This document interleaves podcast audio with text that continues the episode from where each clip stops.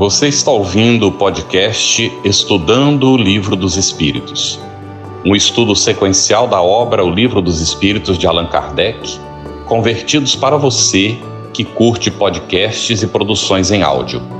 Essa é a nossa forma de transmitir esperança, conhecimento e alegria. Saudação fraterna, você que está acompanhando o nosso Estudando o Livro dos Espíritos. Hoje nós temos temas muito interessantes e o pessoal já começou a apresentar comentários aí na área de texto, muito bem. É excelente que a gente possa ler as questões antes, não é? Conforme a gente anuncia. E então nós damos aqui as boas-vindas hoje a Jane Alves Machado e Andréa Beatriz da Concebe, são as nossas intérpretes para Libras. Nossa gratidão. E nós vamos contar hoje com muita alegria com a nossa querida Cris, que está conosco, né? Depois de uma mudança e teve alguns probleminhas de internet, mas aqui está conosco, graças a Deus, Cris Drux, com quem nós dividimos aqui a responsabilidade da atividade. E como convidada muito especial nossa hoje, Sandra Borba, de Natal, e também o nosso querido Romero Esmeraldo, que já esteve conosco, de Fortaleza. Os nossos agradecimentos também aos parceiros de transmissão simultânea, não é, Cris? Isso mesmo, e é com muita alegria que damos seguimento na noite de hoje, né? Ao estudo da segunda parte do Livro dos Espíritos, no capítulo 4, da pluralidade das existências, tratando dos temas sorte das crianças depois da morte e as perguntas 197 e 199 contemplando justamente essa abordagem, e sexos nos espíritos, das perguntas 200 a 202. Então, Carlos, como você falou, são questões assim quase que palpitantes, e daí a gente conta com esse reforço lindo de Sandra Borba e de Romero para nos debruçarmos sobre essas questões. Carlos, começa contigo então. Beleza, Cris, obrigado. Sandra, querida, vamos logo te colocando aqui na fogueira com a questão 197 do Livro dos Espíritos. Poderá ser tão adiantado. Bom, antes, Sandra, só um minutinho, porque a Isabel Guilhermina fez um comentário aqui, não é? Que a gente queria perguntar antes mesmo da gente começar, não é? Ela perguntou, ela, ela, ela disse: a tenra idade é apenas do corpo físico, porque o espírito já pode ter uma enorme bagagem adquirida em outras encarnações. Aí ela, ela, a gente já vê que ela tinha lido as questões antes, não é? Então, Sandra, 197, poderá ser tão adiantado quanto de um adulto o espírito de uma criança que morreu em tenra idade? Ok, então gostaria de dizer que a nossa irmã já respondeu né, a questão, inclusive de uma forma brilhantemente sintética. Mas nossa boa noite a todos os que estão aqui conosco na janelinha, ao grupo da retaguarda, ao pessoal de Libras, a você, a Cris, ao Romero e ao público que acompanha mais essa iniciativa importantíssima da FEB TV, que é de levar de maneira bastante salutar, extrovertida, alegre, mais séria ao mesmo tempo, a doutrina espírita. E estudar o livro dos Espíritos é para todos nós sempre um desafio permanente, por essa razão, a espiritualidade, em especial, junto ao Chico, ao Divaldo e a muitos outros grandes trabalhadores do movimento espírita, eles sempre receberam dos espíritos o quê? essa orientação para estudarem permanentemente. E quando a gente diz permanentemente, a gente quer dizer que o leitor ele é sempre diferente. A obra, o texto está ali, é o mesmo texto, né? Mas o leitor ele é diferente. Então esse leitor, ele à medida que acumula experiências, conhecimentos, então a sua maneira de interpretar, a sua maneira de olhar passa a ser completamente diferente. Daí a riqueza permanente da leitura, da interpretação e principalmente da nossa própria condição de espíritos que buscamos através das experiências culturais, pedagógicas, morais, espirituais, enfim, nós estamos sempre na busca da nossa melhoria em termos de uma compreensão mais, é, vamos dizer assim, mais próxima aquilo que é a verdade. Bem, a pergunta que Kardec colocou, ela é muito interessante, porque nós todos que estamos aqui, mesmo espíritas, acredito, né? Nós temos um certo impacto quando, ao invés dos filhos sepultarem os corpos de seus pais, os pais sepultam os corpos dos seus filhos, e especialmente os seus filhos em tenra idade. Acompanhamos muitas vezes, até recentemente, esses casos, e é uma dor muito grande, né? É como se de repente houvesse uma quebra, podemos assim usar a expressão, no ciclo natural da vida. Então, ao invés dos mais velhos sepultarem, né, aliás, os mais novos, desculpem, sepultarem os seus pais, ocorre o contrário, ou seja, ocorre que os pais terminem por sepultarem ah, os corpos de seus filhos.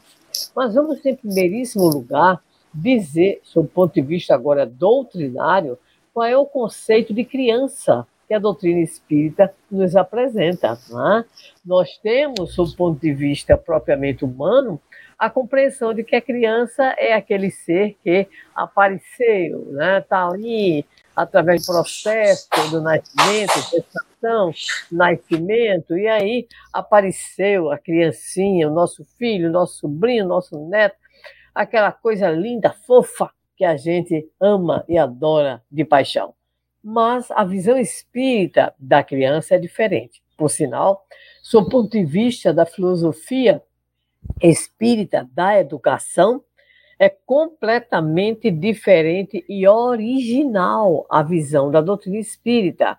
A criança, biologicamente falando, é aquele ser ali, novinho, ingressou agora na experiência biológica, vai crescer, vai se nutrir, etc e tal. Mas, sob o ponto de vista da doutrina espírita, o ser que ali está é um ser, usando a célebre é, afirmativa de Vitor Hugo, o berço tem o seu ontem. Que significa dizer que aquela criança que chega em nosso lar é de fato um espírito que traz consigo que traz consigo o que eu costumo dizer. Eu, eu criei esse termo, viu? Um currículo re, é, reencarnatorium, ou seja, nós trazemos as nossas experiências pretéritas. Nós temos o somatório das nossas conquistas, dos nossos avanços, mas também nós temos o comprometimento das nossas ações equivocadas do passado. Né? Então, a criança, para nós, não é um adulto em miniatura, nem um ser criado ali no momento da concepção é um espírito que tem o seu ontem. Por esse viés, a colocação muito pertinente da nossa irmã, né? Tenra idade é apenas, apenas a do corpo físico. O espírito ali está, né? trazendo naquele corpo físico também as marcas das suas necessidades evolutivas. Então a pergunta de Kardec é muito clara. Se esta criança morta em tenra idade poderá ser tão adiantado esse espírito quanto o de um adulto? E a resposta é muito clara. Algumas vezes, muito mais. Pode ter, porque pode ter vivido mais e adquirido maior soma de experiência, sobretudo se progrediu. Então, não é o fato de estar transitoriamente num corpo infantil que vai significar que aquele espírito não tem bagagem espiritual. Esse espírito não tem, vamos dizer assim, todo um conteúdo que, obviamente, se apresentaria mais adiante, não fora o processo da desencarnação. Mas que nós não tenhamos dúvidas. As reencarnações, elas são solidárias. E isso significa que alguma razão de ser existe para a desencarnação em terra idade mas que esse espírito ele pode ser mais adiantado do que de seus pais, sem dúvida alguma, em virtude de que nós não temos o detectômetro para saber exatamente a condição evolutiva, mas sabemos que o espírito que já ingressa pelo corpo físico na condição de nosso filho, neto, sobrinho, é espírito milenar que conta né, com todo o conjunto das suas é, conquistas e também, claro, dos seus comprometimentos espirituais. Interessante, Sandra, que a gente já tem um depoimento aqui da André Henriques. Ela diz que o primo morreu com, com câncer aos três anos de idade. E só que a aparência dele era de um idoso. E essa aparência, ela pergunta se tem a ver com reencarnações anteriores. E ela diz que impactou muito a ela ver o corpo daquela criança de três anos de idade todo enrugado. Então, Sandra, é, como você já nos colocou questões acerca da, da experiência que o espírito vai adquirindo ao longo do tempo e que isso vai trazendo maturidade espiritual né, para, essa, para esse irmão nosso em, em, em progressão espiritual, é, como é que fica essa questão que ela nos apresenta? Porque ela faz uma referência aqui à aparência física também. Né? Será que tem a ver essa questão de dele ter sido um, um espírito com mais experiência, e daí porque desencarnou dentro desse aspecto enrugado? O que, que você comenta a respeito disso, Sandra? Olha, é muito difícil a gente comentar casos específicos. É, dizíamos há pouco tempo que o livro dos Espíritos ele trata de princípios, de generalidades. E todos os casos particulares, eles são sempre sujeitos a uma gama de variáveis que a gente não tem muitas vezes controle, a gente não tem consciência, a gente não tem conhecimento. Agora, só a título de curiosidade, eu não tenho ainda a obra. Né? A Stevenson, pesquisador da área da reencarnação não espírita, é um cientista, ele houvera lançado né, uma obra que se vinculava exatamente à temática das marcas, vamos dizer assim, corporais e reencarnação. É, então, é possível, a gente não pode dizer que não é possível. É possível, a gente não tem os elementos de é, certeza absoluta. É só título de curiosidade, porque a gente gosta de falar daquilo que a gente conhece, vê e tem notícias. Eu tenho uma, uma pessoa da minha família é, que uma médica, inclusive, ela engravidou, né? e a bebezinha, é uma menina linda, fofa, nasceu com uma problemática cardiológica, é, cardíaca, no caso, principalmente, né? E o que acontece é que o pai era cardiologista, então é muito interessante a gente ver essas variáveis presentes. Ela, então, passou um tempo na incubadora e logo cedo precisou fazer uma cirurgia cardíaca. Não aguentou, foi a óbito muita tristeza, mas a mãe, principalmente, com conhecimento espírita, encontrou a consolação que a doutrina espírita nos apresenta. Né? Muito bem, passados dois anos, ela engravida mais uma vez e nasce uma menina. Mas até aí nada demais. Alguém pode dizer assim: vocês espíritas são muito imaginativos, mas a curiosidade: a menina nasceu com a marca da cirurgia da bebê, né, que dois anos antes havia desencarnado.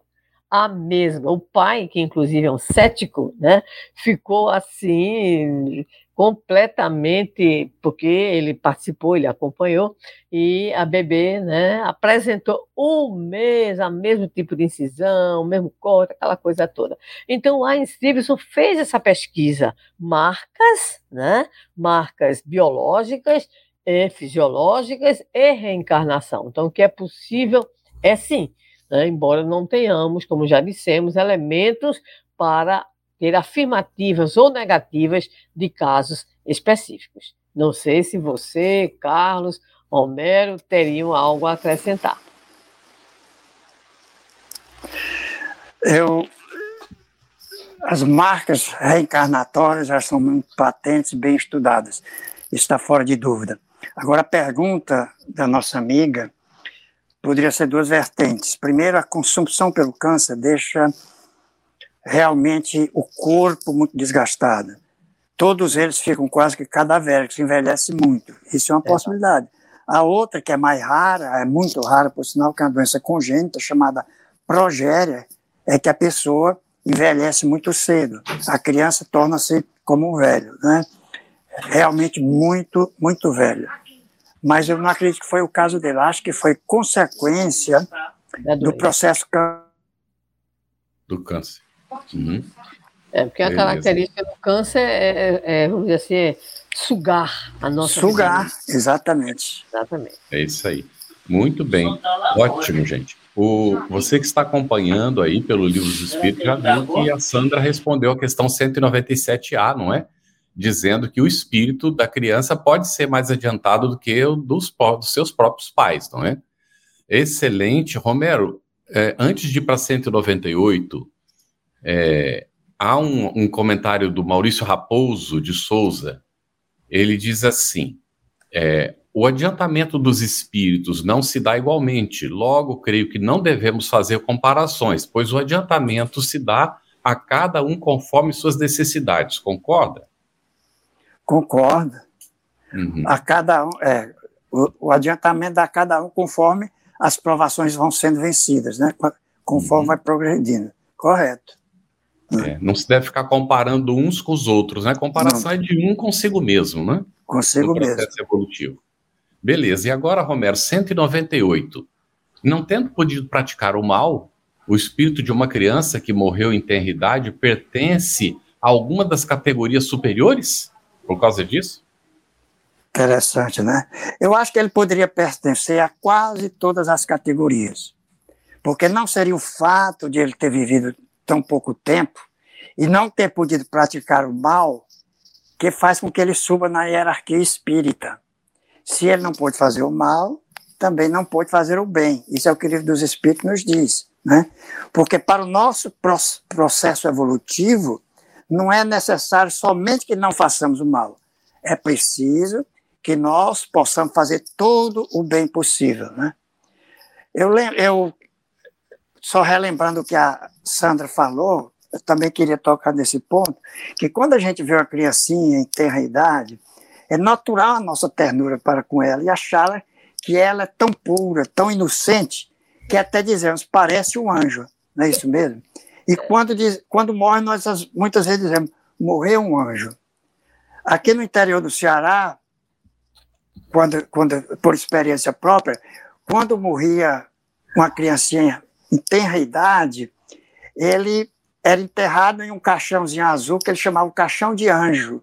E quando o féretro saía da igreja, as badaladas do sino eram bem características, bem típicas, que, de forma que você, estando longe, você mentalmente pensava ou dizia, né? Vai saindo da igreja o enterro de um anjo. Né? É essa noção que a gente tem. Também a Ivone Pereira, quando relata recordações da mediunidade, diz que quando estava com 29 dias de nascido, ela teve uma crise entrou em estado cataléptico, que ela chama, mas provavelmente foi um estado letárgico, porque toma o corpo todo, né? E depois de seis horas de rigidez cadavérica, já estava, ia ser exposta para a visitação e tudo, já tinha sido encomendado o caixão, a mãe não achou que ela havia morrido.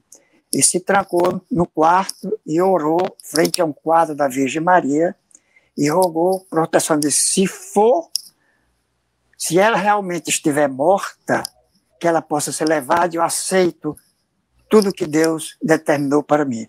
Mas se, como eu penso, ela está viva, por favor, não deixe que ela seja enterrada viva. Né? E eu prometo, como, como reconhecimento, ser dedicada à Virgem Maria. Ela será dedicada à Virgem Maria. Quando ela saiu do quarto, ela chegou na filhinha, e fez carinho. Ela disse foi como um passe que deu. Quando tocou nela, a menina deu um grito assustado e começou a chorar. Né? Aí ela disse que o caixão de anjo, que era branco, enfeitado com estrelinhas e franjas douradas, foi devolvido à funerária. Então, também em todo o Brasil tem essa história do caixão de anjo. Né? E nós também não fazemos ideia de que um corpinho de criança que morre numa idade tão tenra Nele habitou um espírito milenar, que pode ter errado muito no passado e que esteja em processo de reajuste perante as leis divinas. Né? O espírito ele só é puro depois que ele progrediu até a pureza, quando ele já, já depurou todas as suas imperfeições e não tem mais necessidade de voltar em um corpo material. Logo, ela não teria sido um espírito puro. E certamente também essa criancinha não iria pertencer àquela escala dos espíritos superiores, porque eles encarnam excepcionalmente e somente para cumprir missão de progresso. Então, se fosse o espírito superior, por que queria morrer em terra idade? Se ele viria para fazer progredir as pessoas e a humanidade, né? Então, é essa que eu penso. Muitas vezes a gente sabe, se for falar em criança, que tem crianças é, que têm um instinto ruim também. E nos Estados Unidos, na Inglaterra, Inglaterra, aqui mesmo no Brasil, às vezes uma criança mata outra, né? E elas são protegidas pela lei. Elas ferem, elas agridem. Então é uma prova de inferioridade do espírito, né? E se ela se mostra com seus vícios, é porque esses seus espíritos não progrediram muito pouco, né? Hão progredido muito pouco. Muito bom. Sandra, tem um comentário aqui que eu vou aproveitar para depois entabular a próxima questão para você. O desencarne da Maria José Costa da Silva. O desencarne em terra idade deve ser uma aprovação para os pais? Ela faz essa pergunta. E aí quero te aproveitar já para te, na sequência, perguntar por que tão frequentemente, Sandra, a vida se interrompe na infância? Olha, a pergunta de Kardec, ela foi, acredito, uma pergunta muito dura a ser respondida pelo Espírito Verdade.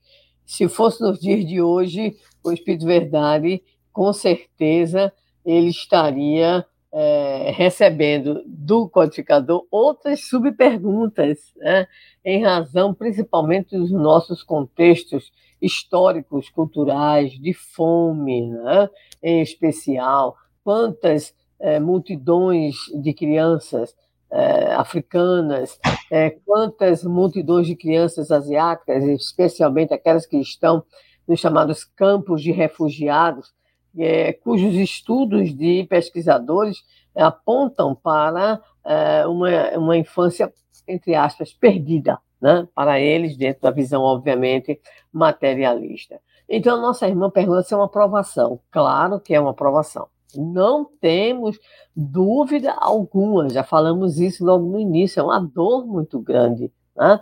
É, mas pode ser expiação também. Então é importante que a gente lembre a diferença, prova e expiação. Né? Então o que é que ocorre? Se o espírito reencarna, passa pouco tempo, a própria espiritualidade responde, está aqui no livro dos Espíritos, pode estar completando o que faltou né, em termos de reencarnações pretéritas, ok? Mas isso tudo está dentro, e é importante registrar, de um planejamento reencarnatório.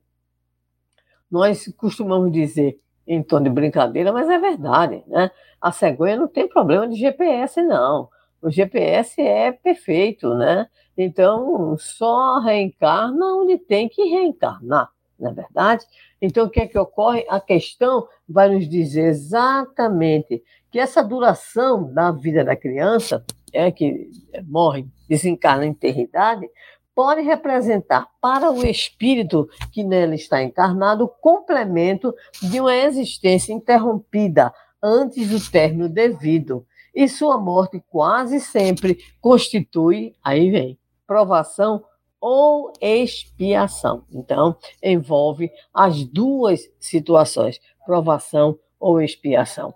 E, de fato, nós podemos afirmar que há uma certa vamos dizer assim, hoje há uma, um certo avanço sob o ponto de vista da redução da mortalidade infantil, porque quando a gente lança os olhos na história, por exemplo, só título de curiosidade, é? na Grécia Antiga, com destaque aí para Esparta, quando a criança nascia e era muito frágil ou tinha alguma deficiência, a primeira coisa que eles faziam era dar um tempinho, davam um certo tempinho, porque a depender, aquela criança seria sacrificada. Tá? É uma curiosidade, eles não davam nome. É uma coisa curiosa, né? Eles não admitiam que os pais dessem o nome, ou seja, é, a criança, em, ter, em termos de cidadania, não existia. Então, essa criança muito frágil, né? essa criança deformada, então ela era sacrificada. Claro que aí também estão as leis divinas.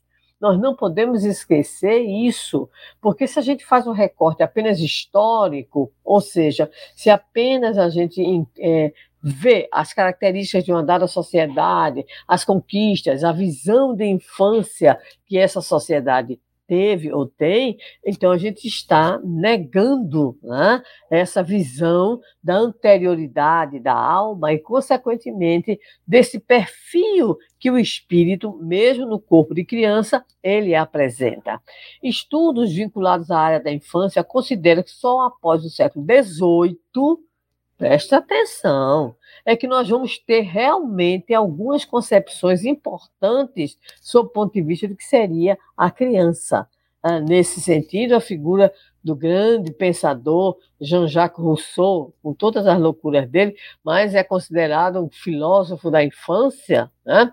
ele vai nos dizer que a infância ela tem características próprias, porque até então a criança era vista como adulto em miniatura, só isso ou, como alguns um pouquinho antes também afirmavam, a tábula rasa, como Locke, John Locke, filósofo inglês, diria. Então, o que é que vai acontecer é a, a própria visão de infância nos grupos sociais, nas culturas, isso vai modificando, isso vai alcançando determinados patamares. Curiosamente, nós vamos encontrar na doutrina espírita também aí uma colocação muito é, rica do Espírito Verdade, comentada por Allan Kardec, a infância está na lei divina.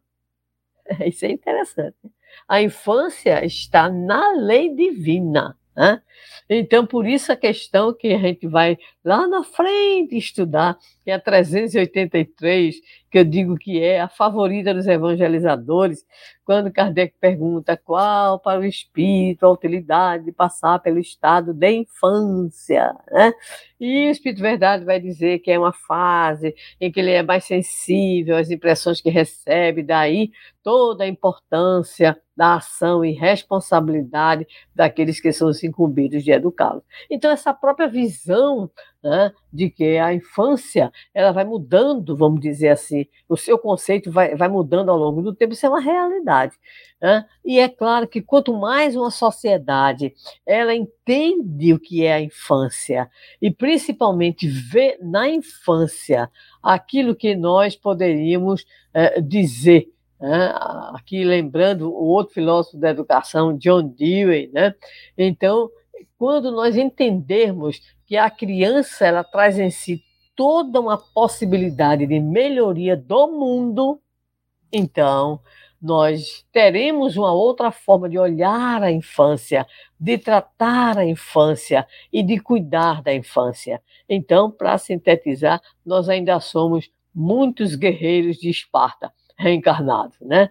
Não conseguimos ainda vislumbrar tanto é que nós temos aí os abortistas, nós temos aqueles que é, não têm a mínima preocupação com uma sociedade que tenha a justiça social voltada para a infância. Né? Então, enquanto nós não tivermos essa mudança de visão, essa ampliação da compreensão do que uma criança ela pode significar, né? do jeito que ela vier, inclusive, né? porque não é só a criancinha perfeita lá que os espartanos queriam, não. Né? Então, é do jeito que ela vier, aquilo que ela pode produzir, porque é um espírito mortal e é um espírito que tem também grandes tarefas e grandes aprendizagens a cumprir.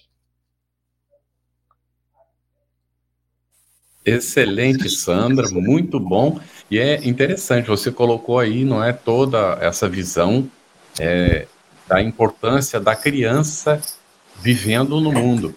E Kardec faz um desdobramento da pergunta, 199A, que sucede ao espírito de uma criança que morre pequenina.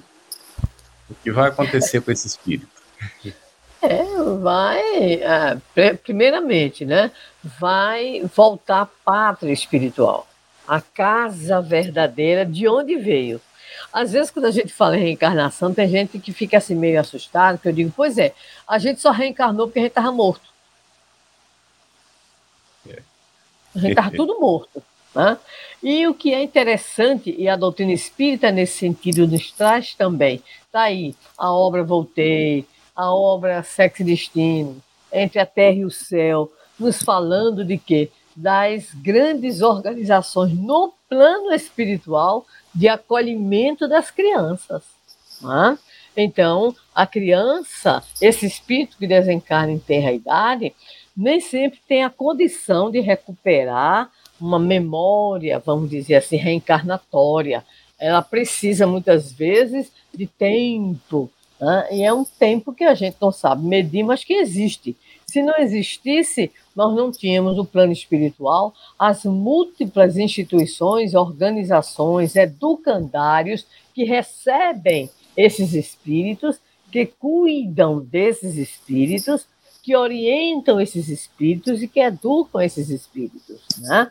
Então a gente lembra, só a título de curiosidade, a nossa Meimei, né, que é a nossa grande coordenadora da evangelização infantil no Brasil, coordena educandários que desenvolvem um trabalho belíssimo e, de maneira muito interessante, entre o céu e a terra, também ali está apresentada a colônia espiritual, onde os companheiros se dedicam ao acolhimento, ao carinho, à atenção e à preparação das crianças, primeiro, para que as crianças possam entender o que está acontecendo. Então, elas têm que entender o que está acontecendo. Da mesma forma que nós, quando desencarnamos, muitas vezes os espíritos não têm essa percepção da desencarnação. Né? Então, esse espírito precisa, no popular, né, se ligar na realidade, ou seja, não está mais é, junto com mamãe, papai, vovó, vovó, titio, titia, não está mais, já está em outro patamar, em outra situação. E o outro papel, além desse acolhimento, né, dessa atenção a essas crianças, no caso, esses espíritos que desencarnam em eternidade, existe o outro papel, que é a preparação para a nova reencarnação.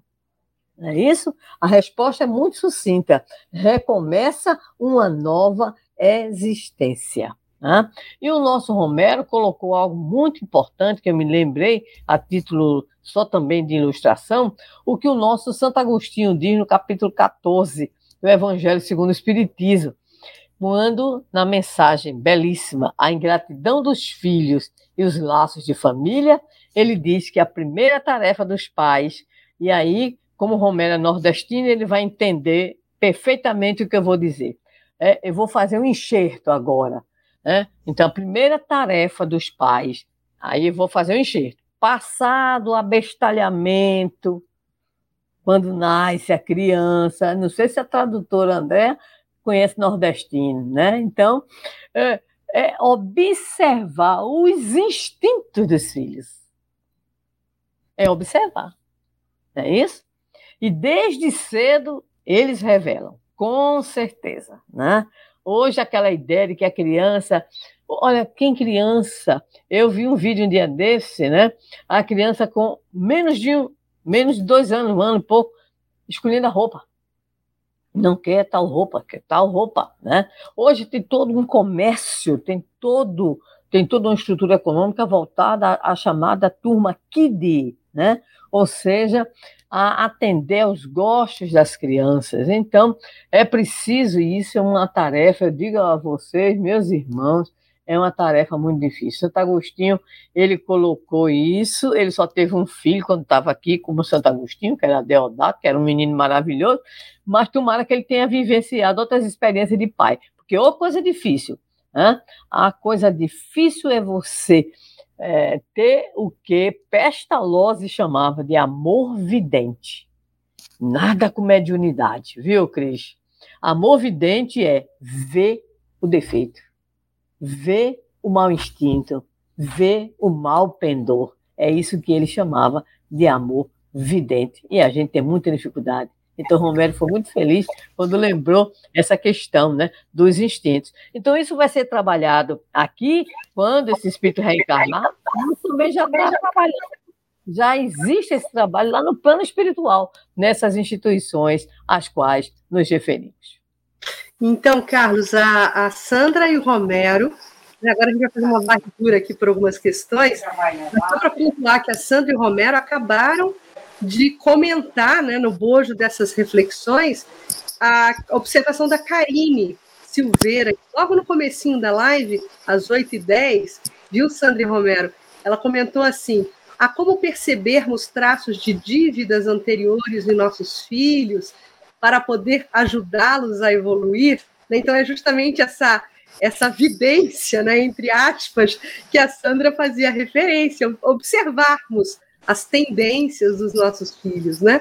Ou percebermos, complementa ela, que a criança que veio para nos ajudar em nossa evolução. Então é esse olhar, né, cuidadoso dos pais para com os filhos, justamente para ficar com esse radar ligado aí, para melhor auxiliar na formação daquele espírito que está reencarnando.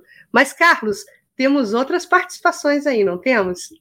Temos muitas perguntas aqui, mais muitas perguntas chovendo. Então, antes de entrar no outro assunto, vamos ver se a gente consegue atender pelo menos algumas delas. E há um comentário muito interessante da Maria José Costa da Silva, às 20, 17. Só a doutrina espírita para nos consolar quando nossas doenças são quase sempre fruto de nossas emoções desequilibradas. Mas a criança, tendo emoções sadias, adoece. Então, logicamente, porque é um espírito reencarnado, como ficou bem explicado aqui, que já traz experiências do passado, não é? Muito bom. Nós temos muitas perguntas, inclusive relacionada com a questão do, do aborto, é, que foi mencionado. Tem duas perguntas é, aqui que estão relacionadas. Fica até difícil da gente conseguir encontrar, que são tantas perguntas. A Cris, eu acho que a gente deve ir na sequência. Tem, aqui, tem sim, olha. localizar essas duas? Posso sim, olha, Carlos. Às oito e meia, a Sandra, hum. quando ela, ela falou sobre questões abortistas, né? Isso. Essa pergunta da Andréia Henriques, viu, Sandra? Sobre o aborto previsto em lei, né? Como que a espiritualidade trata? Nem sei se está dentro do tema, mas se puder falar, agradeço. É justamente daquela questão do, do aborto é, a, a, permitido, acredito que sim, em caso de, é, da, da, da, gestação fazer com que a mãe. Tenha a mãe. É. Isso, isso. É exatamente como é, que, é, como é que o olhar espírita em relação a essa concessão? É, porque no caso o, o processo reencarnatório né, ainda está em processo. Né? E no caso a mãe não, ela já está reencarnada e consequentemente já tem todo o seu conjunto né, de ações. Agora deixa eu dizer uma coisa a vocês, eu assisti um vídeo que me impressionou. É um, era um grupo, era uma família católica e me impressionou realmente a situação, porque ah, é, não era primeiro o primeiro filho, não era, mas me eu fiquei assim admirada. Eu lhe digo assim, não sei se, se a espiritada ia ter o mesmo, o mesmo, a mesma decisão, mas era o depoimento do pai, né? É, ele que é o entrevistado, né? e ele vai então relatar que quando aconteceu o processo de gestação, a recomendação médica era abortar. Então, um médico dois médicos, junta médica, e todos foram né, é, pelo abortamento em razão da situação dela, ou seja, de que ela corria risco. O que me impressionou, vou dizer o que foi, é que ela se recolhe em oração dentro das convicções religiosas e ela chega à seguinte colocação: se eu engravidei, houve a permissão divina para isso, então eu não vou abortar. E ela passa, vamos dizer assim, uma gestação sacrificial ao extremo, com inclusive no dia do parto, a preocupação do marido após o bebê ter sido retirado, se ela estava viva, daí a, a grande gravidade da situação, ela estava viva. Me impressiona, né? me impressionou. Né? Eu procurei depois, eu recebi esse, esse vídeo e eu fiquei impressionado, uma família católica, né? Mas dentro da nossa compreensão espírita é a que você já colocou, Cris, ou seja, é, se há, há, um risco de vida para a mãe, né? então aí seria a, a situação. há muitas confusões que tenham acontecido em relação a isso, até por situações um tanto quanto estranhas vinculadas. A gente não vai ter tempo para detalhar aqui, se o Romero quiser, e o Carlos, e você mesmo. Mas, por exemplo, aconteceu muito aqui é, casos relativamente a estupro, né? Então, é, é preciso que a gente entenda que ali está realmente a manifestação também, no caso, né, da necessidade evolutiva do espírito. Mas é, o espírito verdade ele teve essa, é, esse cuidado de resguardar o quê? A reencarnação da mãe. A reencarnação da mãe, considerando que há uma possibilidade de rever a situação né, da reencarnação que não está concluída, que está ainda em processo. Nesse sentido, a Federação Espírita Brasileira tem realizado um excelente trabalho, inclusive também ao lado da própria Igreja Católica, né, é, em relação à defesa da vida, ou seja, pela vida, sempre pela vida. Há muita confusão, principalmente é, de grupos que defendem que a mulher tem o direito ao seu corpo. Isso é complicado. Tem direito ao seu. Pergunta-se, e tem direito ao feto? Também. Como é. ficaria essa situação se a gente entende, por exemplo, que o feto é outra vida? Né? Então, uhum. o, o, nosso espaço é pouco, quem quiser colaborar, né? o Romero, você, Carlos, mas é. a, nossa, a nossa preocupação é sempre em defesa da vida. Com certeza, Sandra, você já colocou muito bem, e, e, como tem bastante pergunta, né, a gente acaba não podendo avançar muito, né? Colocamos aí o, o fundamental e fica para aprofundação. Há um pedido de vibrações espirituais. Com certeza a espiritualidade está acompanhando, não é o pedido e vai é, fazer o que é possível para atender. Mas nós aconselhamos sempre a procurar o centro espírita, mesmo online, que recebe esses pedidos com o endereço e tem os seus trabalhos de vibração. A própria Federação Espírita Brasileira tem vários grupos de radiação para atender esses pedidos, está bem? É, Romero, a Marlene Tax, às 8h22. Também existe o caso de um espírito que reencarna, já com os dias contados, tendo em vista que ele precisa apenas daquele pequeno tempo para completar seu caminho encarnatório? Poderia esclarecer para gente? Eu acho que a Sandra já falou isso direitinho. Também, né? É, é. ele está terminando aquele período, né? Exatamente.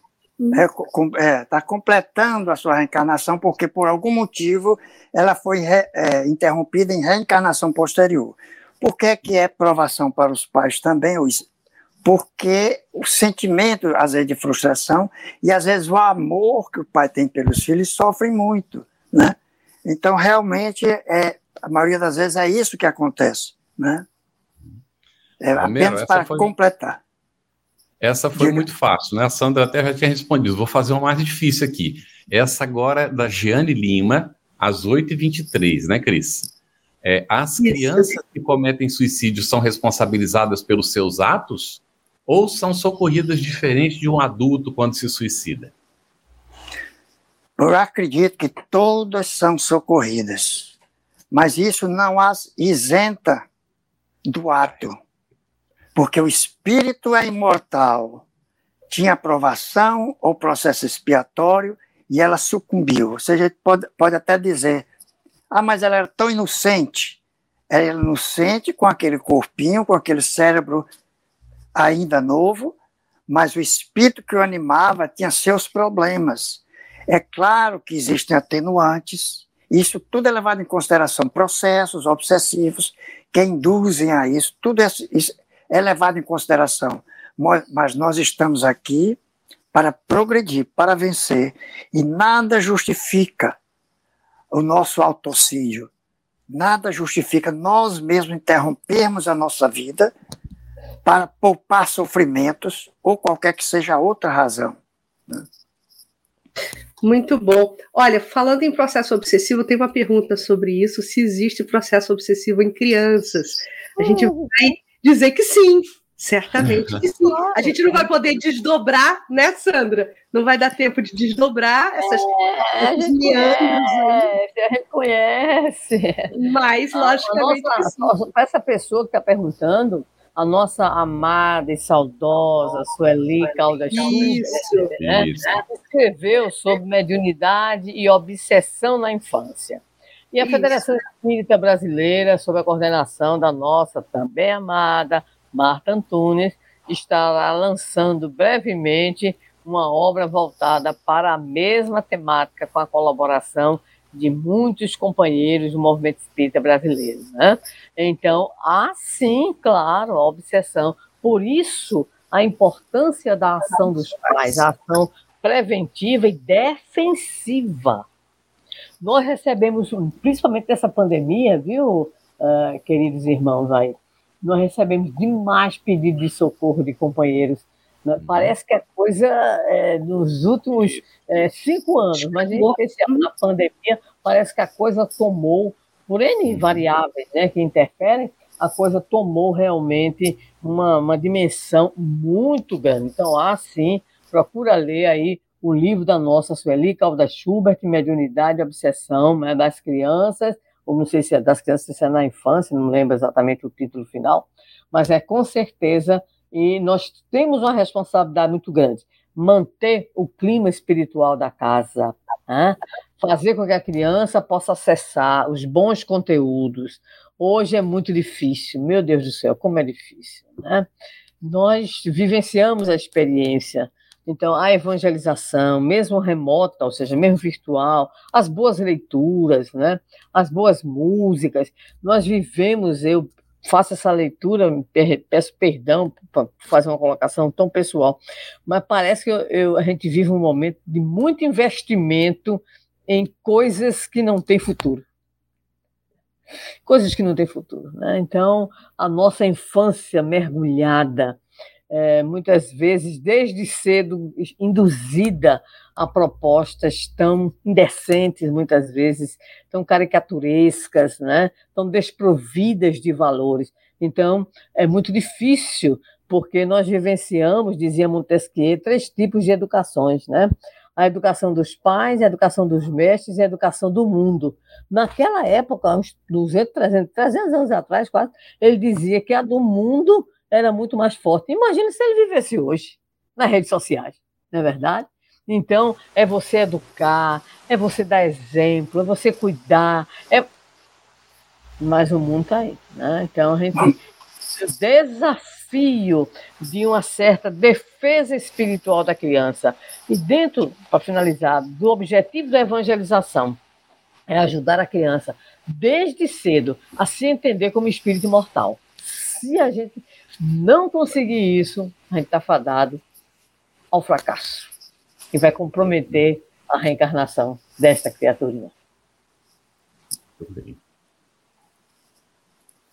Acho okay. que o tempo está correndo, né, Carlos? Tá bem rapidinho, é. Bom, é, aqui tem um, um, comentário do Arthur Teles, às 21h09. É, costumamos ser cruéis com adultos que cometem crimes que geram grande repercussão e comoção assim como sensibilizamos, sensibilizamos com crianças que reencarnam em condições é, dolorosas. É, não pode ser a roda da vida? Não deveríamos usar da compaixão tanto com crianças como com adultos? Romero. Claro. O que é que os espíritos consideram esses incursos na criminalidade? Que são espíritos enfermos e que nós devemos ter compreensão e compaixão com todos eles. É difícil para nós, estando encarnados, tomar essa atitude, mas essa é, é o que se espera que nós façamos como espíritos imortais, porque provavelmente já, nós já também cometemos esses mesmos crimes ou crimes semelhantes. Então devemos ser tolerantes e indulgentes com as imperfeições e, por que não dizer, com os crimes dos outros. Está correto o que você está dizendo. Concordo. É, Sandra e Romero, muito rapidamente, mas falando em intolerância, né, indulgência, tem uma questão que me sensibilizou. A companheira coloca aqui que ela já praticou um aborto, né? E ela sofre muito por isso. É, o que fazer, ela pergunta, para não me sentir tão cruel? Alguma palavra amiga, Romero e Sandra? Pode falar. Sandra. Sem dúvida, minha querida. Não existe nenhum de nós que esteja, vamos dizer assim, fora né, da folha corrida policial e espiritual. Não tem. Como o nosso Romero colocou, somos criminosos todos. Uns com uns crimezinhos mais leves, outros mais complicados. Então, não se sinta assim. Faça o seguinte: canalize, estou lhe dizendo com muito amor, viu? Canalize a sua energia para amar as crianças, para fazer o bem às crianças. Isso o caminho é esse, né? Uhum. Então, vá ajude uma creche, né? algum familiar seu, infantil, enfim, faça o caminho inverso, ou seja, o caminho da vida. E não se preocupa com isso, não. Menino, se a gente fosse preocupar com isso, a gente não lia a parábola do filho pródigo nunca. Nunca, tá? Porque aquele ali, usando a nossa expressão nordestina, Romero, pintou, bordou e desenhou, certo? E, foi, e, e, se sentiu redimido e acolhido, né? É, exatamente. Então, minha querida, não se sinta assim, viu? Fique feliz com a oportunidade Isso. que ainda a vida lhe dá para você fazer o melhor. Pela Sandra, você me fez lembrar é de Jesus, não é, com a mulher lá adúltera que falou para aquela multidão que estava ali: atire a primeira pedra quem estivesse sem pecado. Então, todos nós temos alguma coisa a reparar. O importante é nos colocar em caminho, como a Sandra está dizendo, com muito é, amor, com muito carinho. Não se sinta de forma nenhuma culpada, não vale a pena isso. Faça Porque o esforço. A gente não tem elementos de julgamento, a gente não tem. Não, não os é. agravantes, as atenuantes, né? as circunstâncias, o momento histórico, a maturidade, enfim, tudo. Então, seguir adiante, né, Carlos? Seguir. Isso. E Alex, como Jesus feliz. disse, como Jesus colocou, vai, eu também não te condeno, vai e não tornes a pecar, não é? Vamos seguir à frente fazendo bem. É Excelente, muito bom. É, é um, um momento de, de, que a gente tem, não é, de reflexão que a doutrina espírita nos coloca tanta tranquilidade no coração porque todos nós somos capazes de reparar os nossos enganos. E nós uhum. estamos recebendo a oportunidade para isso, não é? Então vamos é. à frente, não é? Olha, Maurício Raposo colocou, deixa eu ver, o adiantamento dos espíritos não é igualmente, lo, é, não se dá igualmente. Logo não creio, acho que a gente já tratou disso aqui, tá, não é, gente? Tá. É, Cris, já. É logo no começo, logo no pergunta começo. que tem tá uma pergunta, tem uma pergunta aqui que fala sobre a, a, a a vida no plano espiritual uhum. das crianças que sofrem por flagelos, guerras, como é que fica ah, esse sim. processo de acolhimento no plano espiritual. Eu acho que pertinente talvez comentar, né, essa questão do acolhimento dessas crianças sofredoras no plano espiritual. Como é que fica isso? Maurício Raposo, exatamente. Exato. Olha, eu vou, eu vou declinar, porque eu não sei. Eu acho é o processo de acolhimento. Eu, é, eu acho que tudo que diz respeito ao plano espiritual, a gente trabalha na hipótese. Né?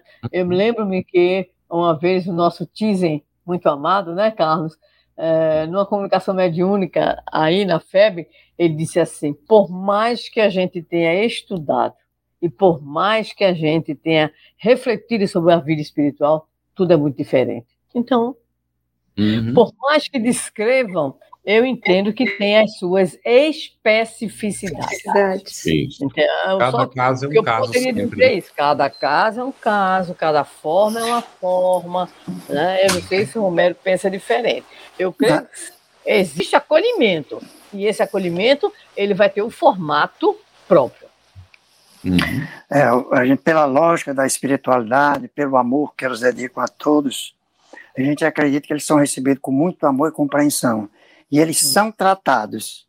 Agora, fez parte do processo encarnatório dele, resgate ou expiação de dívidas passadas, Isso. o fato de ter sofrimento.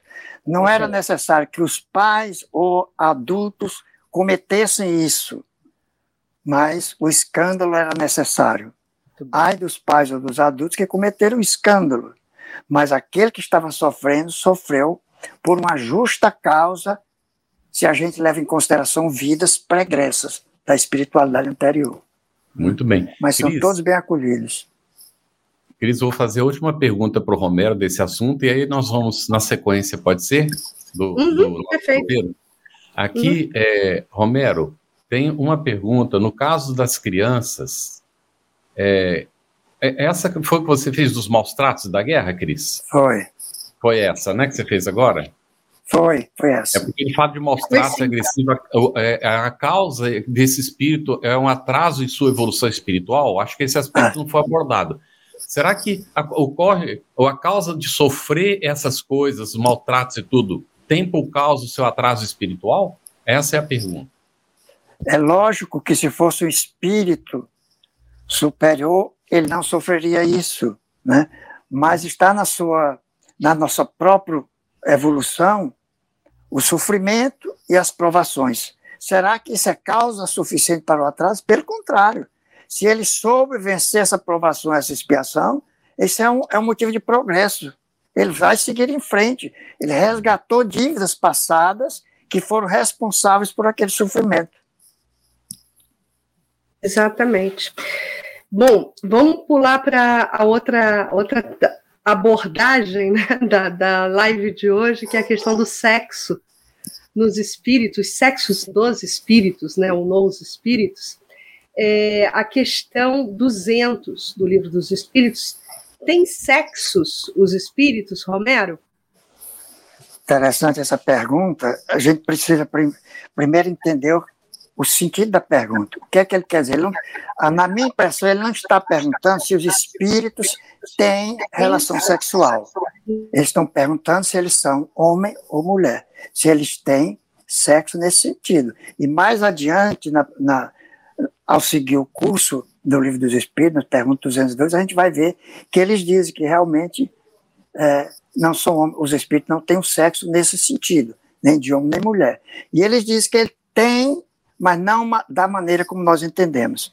Então, eu acredito que essa parte é mais, como ele diz, depende da organização, é porque a definição do sexo depende da constituição física encarnada, né, com base nos sinais que diferenciam o sexo do homem e da mulher, que são os órgãos genitais característicos de cada sexo. Agora, ele em si não é masculino, nem é feminino. Embora na erraticidade nós sejamos transitoriamente homens, nos apresentamos como homens ou como mulheres, né? A segunda parte da resposta parece tratar das relações amorosas entre os espíritos, porque ele diz: há entre eles amor e simpatia, mas baseados na concordância de sentimentos, ou seja, pela afinidade. E a gente vai ver, se a gente lembrando um pouco no Evangelho de Lucas, no capítulo 20, quando os saduceus tentam colocar Jesus em contradição, ou pegá-lo em falta na sua doutrina, ele fala, fala a história daquela do homem que morreu e que não deixou filho e que a mulher teve que se casar pela lei do levirato, deve se casar com o irmão que morava com eles, né? contanto que o irmão não seja casado, casa com o irmão para gerar uma descendência daquele que morreu. Porque mesmo que tenha filho, a, a descendência é do que morreu. Né? Então ele leva a descendência. Só que ele também morreu. Aí assim, os saduceus dizem que foram sete irmãos que tiveram a mulher e nenhum gerou filho. Aí ele pergunta: na ressurreição dos mortos, em qual deles, com qual deles será se casará a mulher? De qual deles ela será a mulher, já que todos os sete a tiveram. Né?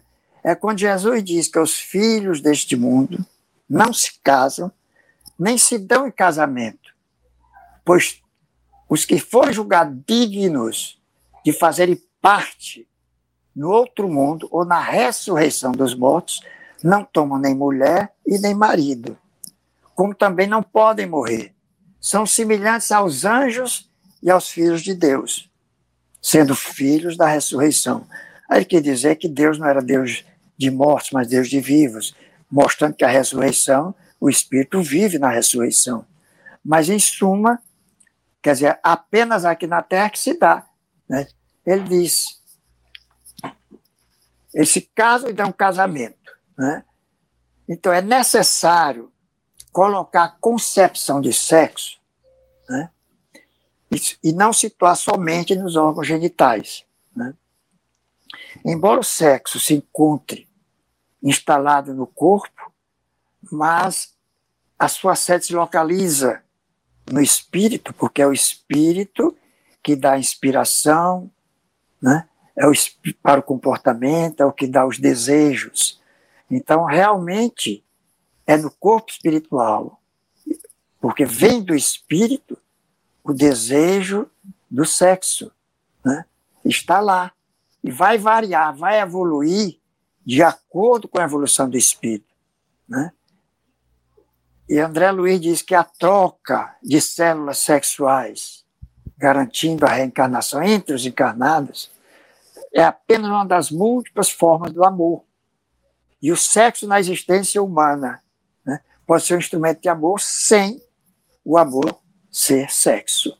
Então nós temos que diferenciar realmente isso, né, que o amor, o sexo pode ser uma forma de amor, mas o amor não é somente o sexo. Né? Toda manifestação sexual evolui com o ser, né? sem deixar de ser manifestação sexual. E à medida que a gente se liberta das exigências da forma, da, da forma física, especialmente no mundo espiritual, nós vamos escapar da força atrativa das sensações carnais. Né? Então, a, a, a união sexual orgânica vai deixando de ser uma imposição, porque aprendem a trocar entre si valores divinos da alma, através de permutas magnéticas, gerando realizações espirituais. De forma que, na evolução dos sentimentos do amor, nós temos nas formas mais primárias o desejo, a posse, que são formas egoísticas, mais básicas, mais instintivas, e vai se transmutando em carinho, simpatia, devotamento, renúncia e sacrifício. São aspectos da nossa jornada de sublimação do amor. Né? Então, Maravilha. entre as criaturas mais elevadas, essa união sexual só traduz essa permuta sublime das energias, né? que simbolizam, que são elementos divinos. Então, não necessita do atrito das células sexuais para poder ter o amor. Né? Muito bom. Romero fez uma síntese aí, não é? Excelente. Sandra, na sequência, dentro desse assunto, nós vamos ter a pergunta: em uma nova existência, pode o espírito que animou o corpo de um homem animar o de uma mulher e vice-versa? Claro, porque já vimos que a trajetória evolutiva do espírito ela vai ocorrendo mediante necessidades e mediante planejamento reencarnatório. Né? Então, nesse sentido, sem nenhuma problemática, porque o nosso querido Romero colocou algo muito importante, né, que precisaria, nos dias de hoje em especial, ser bastante refletido, bastante estudado, né? porque também em relação a essa questão de sexualidade, em especial de gênero, como a gente conhece, discute muito hoje, tudo também tem o seu aspecto histórico, né? Então, a gente precisa entender que a resposta que o Romero colocou é muito grave para nós quando os espíritos eles respondem para nós não como o entender. Isso martela a cabeça da gente, né? Por quê? Porque a maneira que a gente tem de pensar, vamos dizer assim, eu vou usar uma expressão assim meio complicadinha, mas é isso mesmo. É a nossa maneira de pensar é dentro de uma caixa, dentro de um quadrado. Então, dentro de um quadrado, fica difícil entender, às vezes, o que os espíritos também querem dizer. Né? Então, o indivíduo re reencarna como homem, como homem, como homem, vai reencarnar como mulher. Sim, por que não? Né? É, as experiências serão diferentes em relação não apenas às experiências culturais, educacionais, mas também sexuais e assim por diante. E isso não é razão para se imaginar que, pelo fato do indivíduo reencarnar homem, homem, homem e se transformar, é, ou aliás, reencarnar como mulher, ele vai ter a problemática sexual, no sentido de escolha sexual, por causa disso. A gente polariza também, a gente né, raciocina no quadrado e não consegue entender aquilo que é, o Espírito diz. Isso me faz lembrar, apenas a título de ilustração, que um célebre casal dentro da história, né, é exatamente a, a, figura de Chopin e George Sand, né, é, usa, usa inclusive o nome masculino quando é uma mulher, então, diz que era muito interessante. Então, enquanto a chuva, por exemplo, caía, é, é, Chopin ficava, ai meu Deus, ouvindo o ritmo daquela chuva caindo, o pingo da chuva caindo, e a Jorge Santos, ou seja, a esposa, correndo para ver a questão de goteira. Então, é preciso que a gente reformule também o conceito de masculinidade e de feminilidade. Antigamente, ser masculino era o quê? Era ser durão, era não chorar, né? era ser brutamonte. E ser feminina é ser toda gata, toda manhosa, toda é, usando o processo de sedução. Então é preciso que a gente vá evoluindo também nesses conceitos e identificando que essa mudança é uma mudança que pode ocorrer de acordo com o quê? Com a necessidade evolutiva, com a necessidade de experiências e que não representa necessariamente a problemática que vai surgir, né? E que muita gente gosta de usar, inclusive essa justificativa. Então pode, pode sim, porque os espíritos que animam os corpos masculinos são os mesmos espíritos que animam os corpos femininos. Isso tem a ver, Sandra, com a próxima questão que eu coloco aqui, é que quando errante, para o Romero, Romero, quando errante, o espírito prefere encarnar no corpo de um homem ou no corpo de uma mulher? Interessante. Tem alguns que preferem, mas geralmente, para eles, não importa, porque o que vai guiá-los, o que vai orientá-los na sua escolha são as provas que ele terá que passar. Né? O Divaldo Franco diz que muitas vezes espíritos reencarnam seriadamente, seis, sete vezes como homem e depois reencarnam como mulher, ou podem reencarnar alternativamente, ora como homem, ora como mulher, justamente como a Sandra disse, como os espíritos nos dizem, para que possam adquirir as experiências de cada um. Agora, ele diz também uma coisa, né? É, os espíritos, se eles tivessem sexo, eles só encarnariam de acordo com o seu sexo, Exato. fosse masculino ou feminino. Exato. Isso é uma, uma das razões que ele diz que os espíritos não têm sexo. Ele, na sua forma mais elevada, eles são assexuados, mas eles precisam das duas polaridades para se educarem. Então, se eles tivessem sexo, eles só reencarnariam naquele não, como masculino ou como feminino, né? Isso nos leva porque o espírito ele tem que progredir em tudo em cada sexo, em cada posição social. Todas as provações, todas as experiências que oferece, as provações, deveres especiais, para poder ganhar experiência. Agora, eu faço uma ressalva. Vocês imaginam, não digo a ressalva, uma reflexão. Vocês imaginem como seria com a doutrina da vida única. O que é que é isso? Nós só vivemos uma vez. E o espírito é criado no momento do nascimento. Uhum. É lógico que, se assim for, Deus está criando dois espíritos: um homem, um espírito mulher. E esse espírito, quando morre, quando ele desencarna, será sempre o homem que foi. Uhum. E a mulher será sempre a mulher. E só adquirem a experiência como homem ou como mulher. Então, é uma coisa que é um pouco difícil porque para ele somente os anjos não têm sexo, né? No Evangelho de Mateus, na pergunta sobre o divórcio, Jesus responde, né? Não lestes que desde o princípio o Criador os fez homem e mulher? Né? E que disse: Por isso o homem deixará pai e mãe e se unirá à sua mulher, e os dois serão uma só carne. Portanto, o que Deus uniu, o homem não deve separar. Então, eu refleti nisso e achei que essa interpretação literal do texto contribuiu ou facilitou para o preconceito contra os que, que se apresentam uma sexualidade invertida. Né? Porque ele está dizendo, Deus criou homem e mulher e você tem que se comportar como homem e mulher para poder gerar filhos. Aí chega um homossexual e está contra a lei divina. Né? Então não existe uma explicação racional para Deus criar dois espíritos diferentes, um homem e uma mulher, para viver uma vida única, que nunca lhe dá o progresso espiritual necessário para chegar à pureza e a bem-aventurança necessária.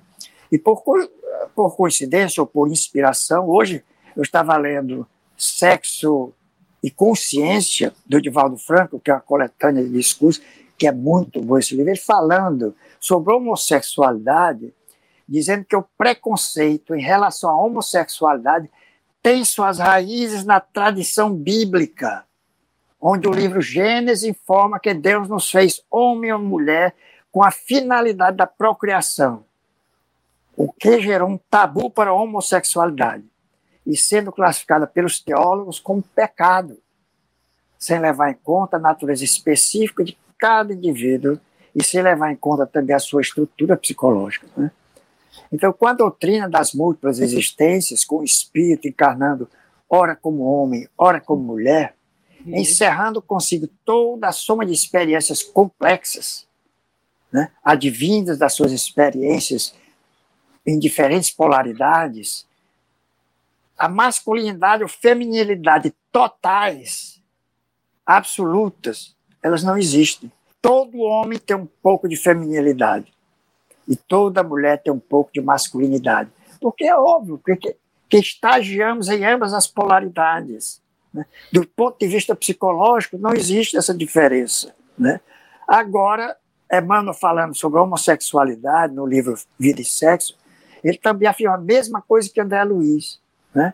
que o espírito, através da fileira imensa de reencarnações, ora em uma posição de feminilidade, ora de masculinidade, ele vai sedimentando os fenômenos da bissexualidade, ou seja, a experiência dos dois sexos. Não é que você seja bissexual na sua vida encarnada, ele não diz isso. Né? É mais ou menos pronunciado em quase todas as criaturas. E o homem e a mulher serão, portanto, acentuadamente masculinos ou acentuadamente feminina, sem especificação psicológica absoluta. Eu sou homem, mas eu tenho as minhas feminilidades. Né? Então, se você considerar isso, a individualidade em trânsito da experiência feminina para masculina, ou vice-versa, ao assumir um corpo masculino, ela é mulher, que a parte feminina vai reencarnar como homem demonstrará fatalmente os traços de feminilidade em que terá, estagi, em que terá estagiado em muitos séculos. Então, pode ter permanecido nela os resquícios mais fortes da feminilidade. e se manifesta no corpo. A mesma coisa com a mulher nas mesmas circunstâncias, em que ela reencarna como mulher e também pode demonstrar os traços de masculinidade em corpo feminino. Aí ele Aqui ele mostra alguns casos em que pode dar é, como resultado também, além desses aí, da homossexualidade. Por exemplo, aquele homem que encarnações passadas abusou das faculdades genésicas, que arruinou a vida de outras pessoas, é induzido, em muitos casos, a buscar uma nova posição no renascimento físico, em um corpo morfologicamente feminino é como ele diz, aprendendo em regime de prisão a reajustar os próprios sentimentos. Em muitos casos também dá-se o caso de que espíritos cultos e sensíveis, que aspiram a realizar tarefas específicas na elevação de agrupamentos humanos e, consequentemente, consequentemente também se elevando, eles pedem a seus instrutores que os assistem a própria internação no campo físico em uma vestimenta carnal oposta à sua estrutura psicológica, pela qual, pelo menos transitoriamente, nós nos definimos. Né? E André Luiz também diz que inúmeros espíritos reencarnam em posição, em condições inversivas, seja como expiação, seja obedecendo a tarefas específicas que exigem duras disciplinas daqueles que as solicitam ou que as aceitam. A alma reencarna nessa ou naquela situação para melhorar e se aperfeiçoar, nunca sob a destinação do mal. Os delitos, sejam quais forem, correm por nossa conta, por causa da dureza dos nossos corações. Mas também é um erro supor que só a perfeita normalidade sexual, normalidade de acordo com as convenções humanas, possa servir de templo às manifestações afetivas. Desculpem. Porque o campo do amor é muito vasto em suas essências, em suas manifestações. Né? Então, o que é que se requer é que a gente tenha é, é tolerância, que aceitem as pessoas sem rotulá-las, sem preconceitos, porque no mundo futuro, tanto as condições consideradas como normais aqui na Terra, quanto aquelas julgadas anormais, serão tratadas em pé de igualdade, no mesmo nível da dignidade humana, em que a gente pode reparar essas injustiças que nós vimos praticando há séculos contra aqueles que renascem sofrendo essas particularidades que, vamos dizer assim, anômalas. Muito bem, Romero. O nosso tempo, né, Cris, está bem em cima. Sim, sim. Esse assunto é maravilhoso, né, e tem muito. Ah, aqui a Mona Lisa Riatti Potásio, 2058, fez a pergunta que o Romero acabou de responder. Como sim. o Espiritismo trata a questão da homossexualidade, o Romero incluiu aí, e a literatura sobre o assunto, foram citados alguns livros, é, de, de Valdo Franco, Sexo e Consciência, de Chico Xavier André Luiz. É, você citou. Sexo e Destino. Sexo e Destino. E tem e Vida também e Sexo. Emmanuel. Vida e Sexo. Isso. Mais algum livro, também, Sandra, para citar? Uhum. Sim, tem também um falar. livro muito um livro muito bom que é Missionários da Luz, uhum. no tema reencarnação. Ótimo. Algum outro livro relacionado, Sandra, rapidinho? Não, eu acho que são os clássicos, né? Esses aí está bem, né? Clássicos, uhum. São os clássicos. E tem a Joana de Anjos também, né? Uhum. Sexo, né? Não, eu sei que ela trata o assunto, mas assim, o livro específico eu não, não lembro. Não, é porque o Luiz Gonzaga, ele, ele reuniu de todos os livros de Joana de Anjos que falaram sobre sexo, ele reuniu Sim. em um livro. Amor e sexualidade. Ah, amor e sexualidade, Sim. exato. É Luiz Fernando Lopes. Muito, Muito bem. Você ouviu uma produção da Federação Espírita Brasileira. Para saber mais, siga o arroba FebTV Brasil no YouTube, Instagram e Facebook. E o arroba Feb Editora no Instagram. Ative o sininho para receber as notificações e ficar por dentro da nossa programação. Até o próximo estudo.